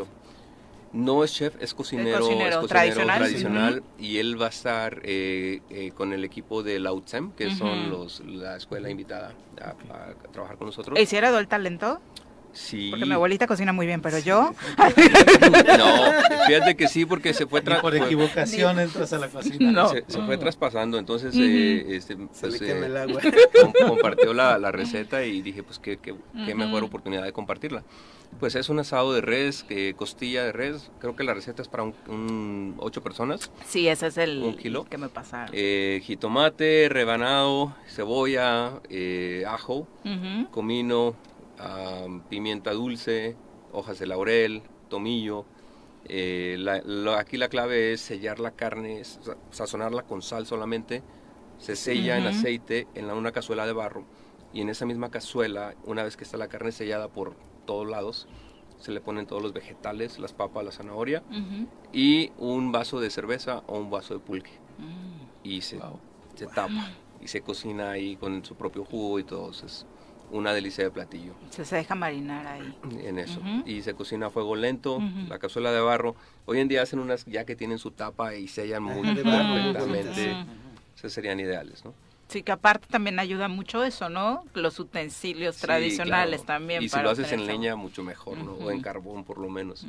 Sí, es una receta a mí se me hace muy, sencilla, este, sencilla pero la verdad es que yo sí la, preparé y dije, oye, esto está, eh, riquísimo. está riquísimo, ¿no? Y lo cocinas, eh, te lo puedes comer así recién hecho o al otro día ya este recalentadito la carne tiende como a desmecharse. ¿Por qué sabe mejor el recalentado? ¿Por qué los platillos saben mejor en el recalentado? de costilla de res. Costilla de res. Costilla de res. Este, sabe mejor pues yo pienso porque ya los sabores están como que más concentrados. Más concentrados. Eh, por ejemplo, en este caso tiene chile jalapeño en rebanadas. El chile tiende a como a deshacerse y pues ya se hace más como este tiene más consistencia. claro. Claro. Entonces un taquito eso. ¿Dónde te visitamos? El Santuario del Chef en Ticumán, calle Gabriel Mariaca número 8, este súper fácil de llegar, pregunten por el santuario, todo el mundo sabe dónde está es el único lugar que parece iglesia, pero no es iglesia. Eh, Así es, yo quería entrar a rezar y terminé echándome un pulpo. y un mezcal. y pues en las redes sociales, eh, Tony Castillo 315 y el Santuario del Chef 315. Que ya eres Orgullo Morelos, ¿no? Ah, ya tienes tu distintivo. Sí, muchas felicidades, otra cosa que estamos celebrando. Gracias. Muchas, muchas felicidades. ¿El número para reservar? Eh, triple siete siete cero uno sesenta y uno cero seis. Muchas gracias por acompañarnos y muchas felicidades por todos los logros. Vamos a entrevista, saludamos a través de la línea telefónica a la diputada local Andrea Gordillo, a quien como siempre recibimos con mucho gusto en este espacio. Diputada, ¿cómo te va? Hola Viri, buenos días, Pepe, Carlos, qué gusto saludarlos a ustedes y a todo su auditorio. Oye, dentro de los temas destacados en la sesión del día de ayer fue este exhorto que has hecho para la comparecencia del director de salud. Eh, necesitamos, creo que todos los morelenses cuentas claras respecto a este tema, sobre todo tras lo que hemos estado viviendo con la pandemia.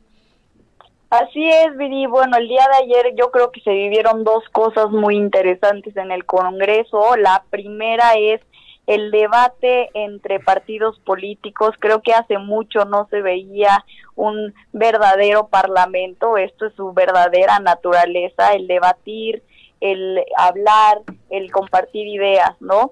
Y el segundo, eh, la, la eh, postura que presentamos Acción Nacional, Movimiento Ciudadano, Nueva Alianza, eh, en cuanto a lo que se está viviendo en temas de salud en nuestros hospitales. Como ustedes saben, el 12, el 21 de julio, perdón, eh, ante la explanada del Congreso hicimos la rueda de prensa no solamente lamentando los hechos que vivimos en nuestros hospitales, sino también tomando acciones desde la Comisión de Salud. Y son estos tres puntos de acuerdo. Uno, pidiendo la comparecencia del director de servicios de salud, porque la rendición de cuentas y la transparencia creo que todas y todos lo necesitamos. Y como diputados y diputados, pues es nuestro trabajo también, ¿no? La segunda es eh, pedirle una auditoría a, la SAP para que lo mismo, pues nos diga dónde están esos dos mil millones de pesos que están destinados a servicios de salud. Y por último, también eh, pedimos, solicitamos y exhortamos a la Auditoría Superior de Fiscalización para que, lo, para que realice esta misma auditoría, pero en los fondos federales creo que es necesario y estamos cansados que en nuestro estado eh, siga habiendo las mismas mentiras, corrupción en una materia que no debería, algo tan necesario hoy que es la salud, después de una pandemia que se atrevan a, jugar con la salud de las y los morelenses no debe de ser. Y pues bueno, fijamos esta postura, siempre alzando la voz, porque si no le hacíamos o siendo indiferentes, seríamos cómplices, ¿no? Lamentablemente, pues no pasó, necesitábamos 14, tuvimos 11 y ninguno de los tres puntos de acuerdo pasó. Sin embargo, pues esto no se queda aquí, ¿no? Sin duda, porque además se, se, ha exhibido, por supuesto, este rezago que en materia de salud estamos enfrentando, llegando a un punto tristísimo, como es que ni siquiera los elevadores o uno de los elevadores del Parres funcione, ¿no? Oye, perdón, Andrea, te saluda Carlos Caltenco. Eh, ¿Para un punto de acuerdo necesitan mayoría calificada? Sí, cuando es de, de urgente y obvia resolución, sí, necesitamos la mayoría calificada. Si fuera en el proceso normal, primera y segunda lectura, bueno, primera lectura, sí necesitaríamos todavía este, 11 votos nada más. Entonces se, se turna a comisiones, ante la falta de votos se turnó, me imagino que a comisiones.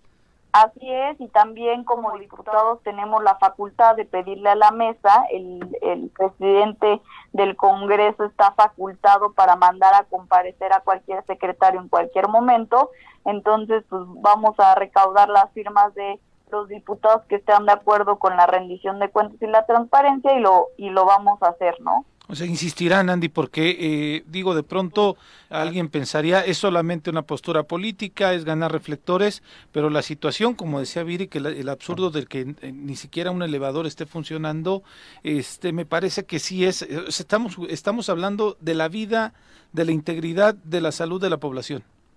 Exactamente, decir que solamente son espejos o reflectores es todo lo contrario. Creo que la salud debe de ser una prioridad. Sin salud no tenemos nada y no es no es nada más esta administración, ya son varias administraciones que no notan la falta de política pública en el tema de salud en el estado y tenemos que atenderlo. Alguien eh, debemos de alzar la voz, alguien tenía que hacerlo y junto con mis amigos y amigas diputadas lo hicimos, además de que también es fijar postura de que no estamos de acuerdo de cómo se está realizando el trabajo, también es seguir exigiendo que no solamente eh, es esta vía la que podemos lograr y vamos a seguir hasta que se logre. Hablabas de que otro de los temas positivos era precisamente el debate legislativo. De entrada, para nosotros lo interesante fue ver a varios de tus compañeros en el Congreso, porque hace rato que no los veíamos por ahí, desafortunadamente. Y por otro lado, eh, nos gustaría conocer tu postura en torno a este tema en el que también has estado muy pendiente, que es el Instituto de la Mujer, en el que no se alcanzaron acuerdos. Así es, lamentablemente no, no tuvimos los votos también necesarios para designar a la titular del Instituto de la Mujer, algo que ya desde hace tiempo venimos pidiendo, venimos solicitando que la Junta eh, haga su trabajo, pues no se llegaron a los consensos suficientes, eso quiero creer, y en pleno pues no pasa eh, la titular, ¿no? Algo que debemos de seguir impulsando porque pues lo que hoy pasa en Morelos, siendo el estado con mayor tasa de feminicidios, parece que no lo tomamos como un juego y el instituto tiene tantos mecanismos, presupuesto para lograr algo que eh, pueda ayudar a nuestros municipios y pues bueno, desde el Congreso eh, lo volvimos a hacer, sin embargo, quiero que sepan que no es un proceso normal, no se cae la convocatoria, sino sigue esta misma hasta que se llegue a un consenso con una de las que ya se inscribieron. Ah, mira, importante que lo menciones. Yo pensé que sí, este, sí era una de las dudas que teníamos de que posiblemente al, al no ser votada, no reunir los votos, tenía que realizarse una nueva convocatoria para poder eh, pues eh, hacer un llamado a las personas que están participando acá. Entonces, ¿se, ¿se turna de nuevo a la Junta y ahí la Junta tendrá que realizar de nueva cuenta un dictamen o cuál es el proceso, Andy? Así es, este, se turna a la Junta y volverá a salir a pleno para su votación. ¿Periodo extraordinario o no? Va a haber un periodo extraordinario, ojalá y este podamos también ahí trabajar, pero eh, pues bueno, ya también viene un nuevo periodo que ojalá saquemos mucho de los temas pendientes y no se logran el extraordinario. Muchas gracias por la comunicación, Andy. Muy buenos días.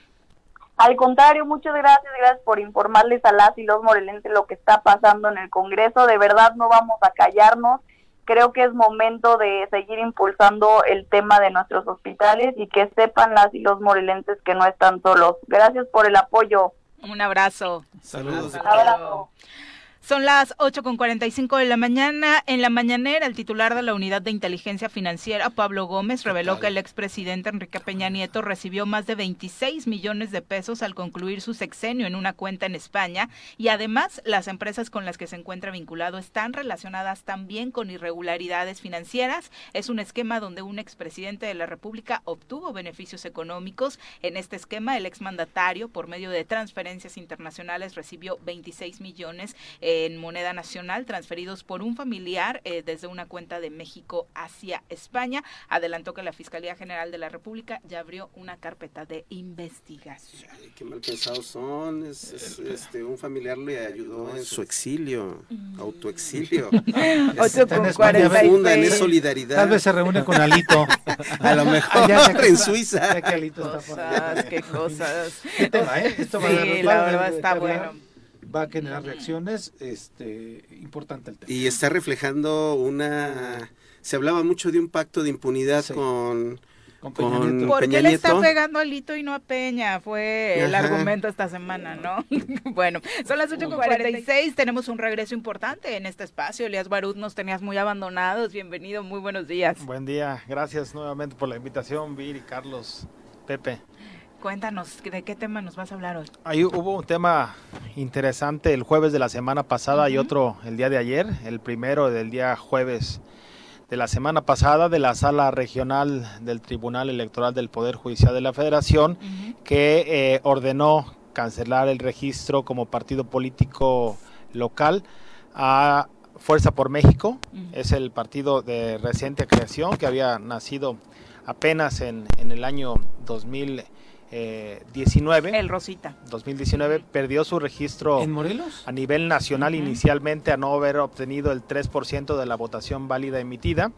Eh, y, posteriormente en Morelos el INPEPAC había emitido un acuerdo por el cual eh, mantenía el registro, toda vez que el artículo 94, exactamente como partido local, ya que eh, el artículo 94 de la Ley General de los Partidos Políticos, es una ley que aplica para todo el país, eh, eh, puedes conservar el registro mediante tres vías. Una, mediante el 3% de la votación a diputados locales, dos, mediante la votación en, las, en los ayuntamientos. Y tres, cualquiera, o sea, puedes utilizar cualquiera de las vías, una u otra u otra, o tercera, si fuera el caso, que en una elección de gobernador, también en la elección para gobernador.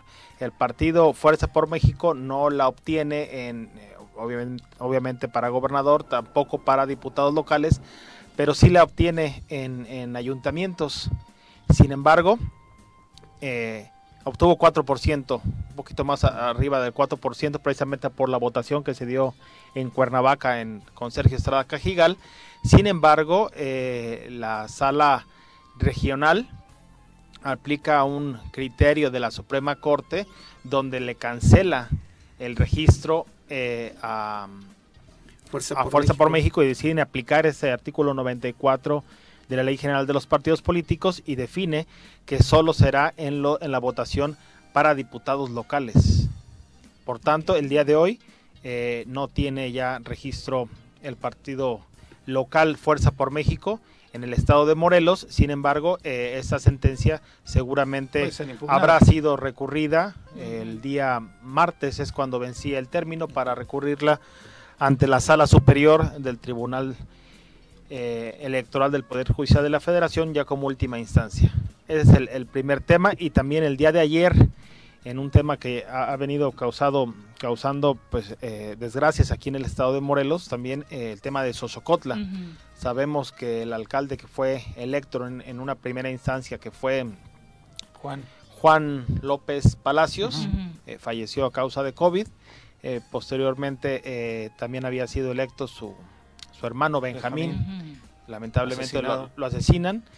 Y en un primer momento la sala regional Ciudad de México había definido que fuera eh, Raúl Leal quien representara al, haberle reconocido una asamblea que se celebró posterior al día de la elección. Sin embargo, con un criterio que, a mí me parece correcto, la sala superior reconoció la calidad del suplente, porque Benjamín López Palacios tenía un suplente, entonces si, si, si no... Eh, si no le reconocían esta calidad, pues no tiene ningún caso que tengan suplentes, que tengan suplentes ¿no? Y, lo hacen porque posterior a esto hubo una, eh, una, asamblea donde reconocieron a Raúl Leal, sin embargo también fue una asamblea comunitaria indígena reconocida, quienes reconocieron la, la, figura inicialmente de, y la fórmula contenida con un suplente.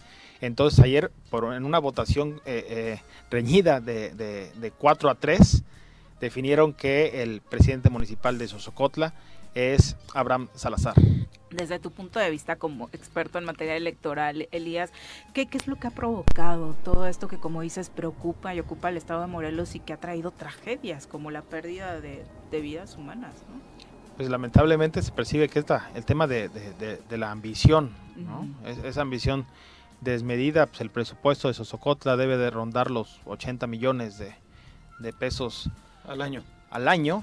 Hay que recordar también el sistema eh, normativo indígena que pues aceptaron como, como tal en Sosocotla, es de, era por planillas. Eh, eh, un presidente municipal, un síndico municipal y 10 regidores que contraviene, por ejemplo, por, el número de habitantes de Sosocotla, más o menos le corresponderían 3 o 5 regidores. Sin embargo, allá decidieron que, que, que, eran 10 y la planilla que gana eh, la elección entran los 10 regidores de esa misma planilla, por lo cual no hay integración de las otras fuerzas políticas o, las otras representaciones comunitarias. Está interesante. muy diferente. Tetelcingo. Tetelcingo. Eh, ¿Quién tiene la, bolita en dónde está? ¿En el Congreso o en el Ejecutivo para que haya lana para poder desarrollar Hay temas con Elías. ¿Quién, le manda a abandonarnos tanto tiempo? A mi juicio es, es un tema de la Secretaría de Hacienda el gobierno del estado de Morelos porque hay que recordar que con el presupuesto que está vigente tienen la facultad a través del artículo quinto de realizar las transferencias económicas para garantizar el correcto funcionamiento. Está pidiendo el INPEPAC 5 millones de pesos para llevar esta consulta indígena para dar cumplimiento a la sentencia de la, de, la Suprema Corte de Justicia de la Nación porque el Congreso como tal no puede dar recursos. Hay, sabemos que el presupuesto que había que había em, propuesto, el Congreso no alcanzó los 14 votos necesarios, por lo cual sigue vigente el 2021 con esa, con esa, facultad que tiene, que, tiene, que tiene viva aún el Ejecutivo de realizar las transferencias mismas que ha hecho eh, en una cantidad muy grande de, ocasiones, ¿no? Entonces el tema lo tiene, a mi criterio, en la Secretaría de Hacienda del Poder Ejecutivo del Estado de Morelos. Bueno, pues por supuesto, como dice, hay mucha tela de dónde cortar en este asunto electoral, porque todos los días hay novedades, así que ya no nos abandones tanto, Elías, aunque supongo que te vas a ir a Barcelona, ¿no? Estaría bien para el 7 de agosto. Sí, qué, lujo, de verdad. Y qué bueno que otro club mexicano visite al Club Barcelona, ¿no? Eh, esperando no excederme y que la producción no me regañe, el tema de, eh, han hablado sobre una reforma electoral. ¿Hasta cuándo es el límite de posiblemente aprobar una reforma electoral constitucional? Mayo del próximo año. Porque eh, el proceso electoral inicia de acuerdo al código eh, de, procedimientos. electorales eh, inicia la primera semana con la primera sesión eh, de instalación del nuevo proceso electoral 2023-2024 que se da en septiembre previo al día de la elección. Entonces son 90 días antes de ¿La constitucional? Sí. Correcto. ¿Sí? sí, sí, sí. En ambos casos, tanto la local como la federal, tiene que ser reformas constitucionales. Ok, perfecto. Muchas gracias. gracias a ustedes. En, el ámbito federal sí tomaron ya una determinación para analizar ese tema, ¿no? De manera seria y formal. Eh, de Dani Alves no sabes nada, es que a mí me interesan más esos temas, la verdad. Suena todo mucho, que ya, está, que ya está preguntando mucho sobre el nivel, cómo, está la vida en la Ciudad de México para que llegue. Tráiganse al Dani. De todo, allá con, 39 años sí, también, ¿eh? ¿qué? ¿Qué, es Dani Alves, no? Schuster llegó también ya. Exacto y les aportó. Muchas gracias, gracias Elías. Muy buenos días. ¿Tienen la rola? Gracias. Búscame la rola. Ya antes de irnos, es que mañana vamos a tener un invitado importante en el ámbito musical, porque además es un nuevo talento, es este de Cuernavaca, exclusivamente la Lagunilla, y va a estar con nosotros el día de mañana a partir de las 8 de la mañana, Justin Morales, uno de los chavos que está pegando fuerte con el, este género regional. Entonces invitamos a la... ¿Es regional? Sí, sí, sí. sí. Sí, sí, sí, se define como... Bueno, en general se define como regional mexicano, aunque este género en lo particular se conoce como música sierreña. Sí, sí, ¿no? Pero bueno, el día de mañana estará aquí a las 8 de la mañana, vamos a estar en entrevista con él y también si la gente, sus fans este, quieren acompañarnos, también estar aquí repartiendo autógrafos, fotografías y demás a partir de mañana. Justin Morales con nosotros aquí en el Choro Matutino. Pues bueno, ya nos vamos, mi querido Carlos, muchas gracias por gracias, acompañarnos. gracias, Pepe y gracias a todo el auditorio que nos acompañó. Muchísimas gracias. Se quedaron varios temas pendientes por ahí, desafortunadamente. Sí, le vamos a dar seguimiento a este tema de las extorsiones, que por supuesto fue el grueso y me sorprendió mucho la cantidad de comentarios que llegaron respecto a cómo se han estado manifestando en diferentes municipios. Preocupante, sin duda alguna. Pepe, muchas gracias. Gracias, buenos días. Los esperamos mañana en punto de las 7 de la mañana. ¡Uy! ¡Se acabó! Pues así es esto. Esta fue la revista informativa más importante del centro del país. El Choro Matutino. Por lo pronto, el Choro Matutino. A bailar el Choro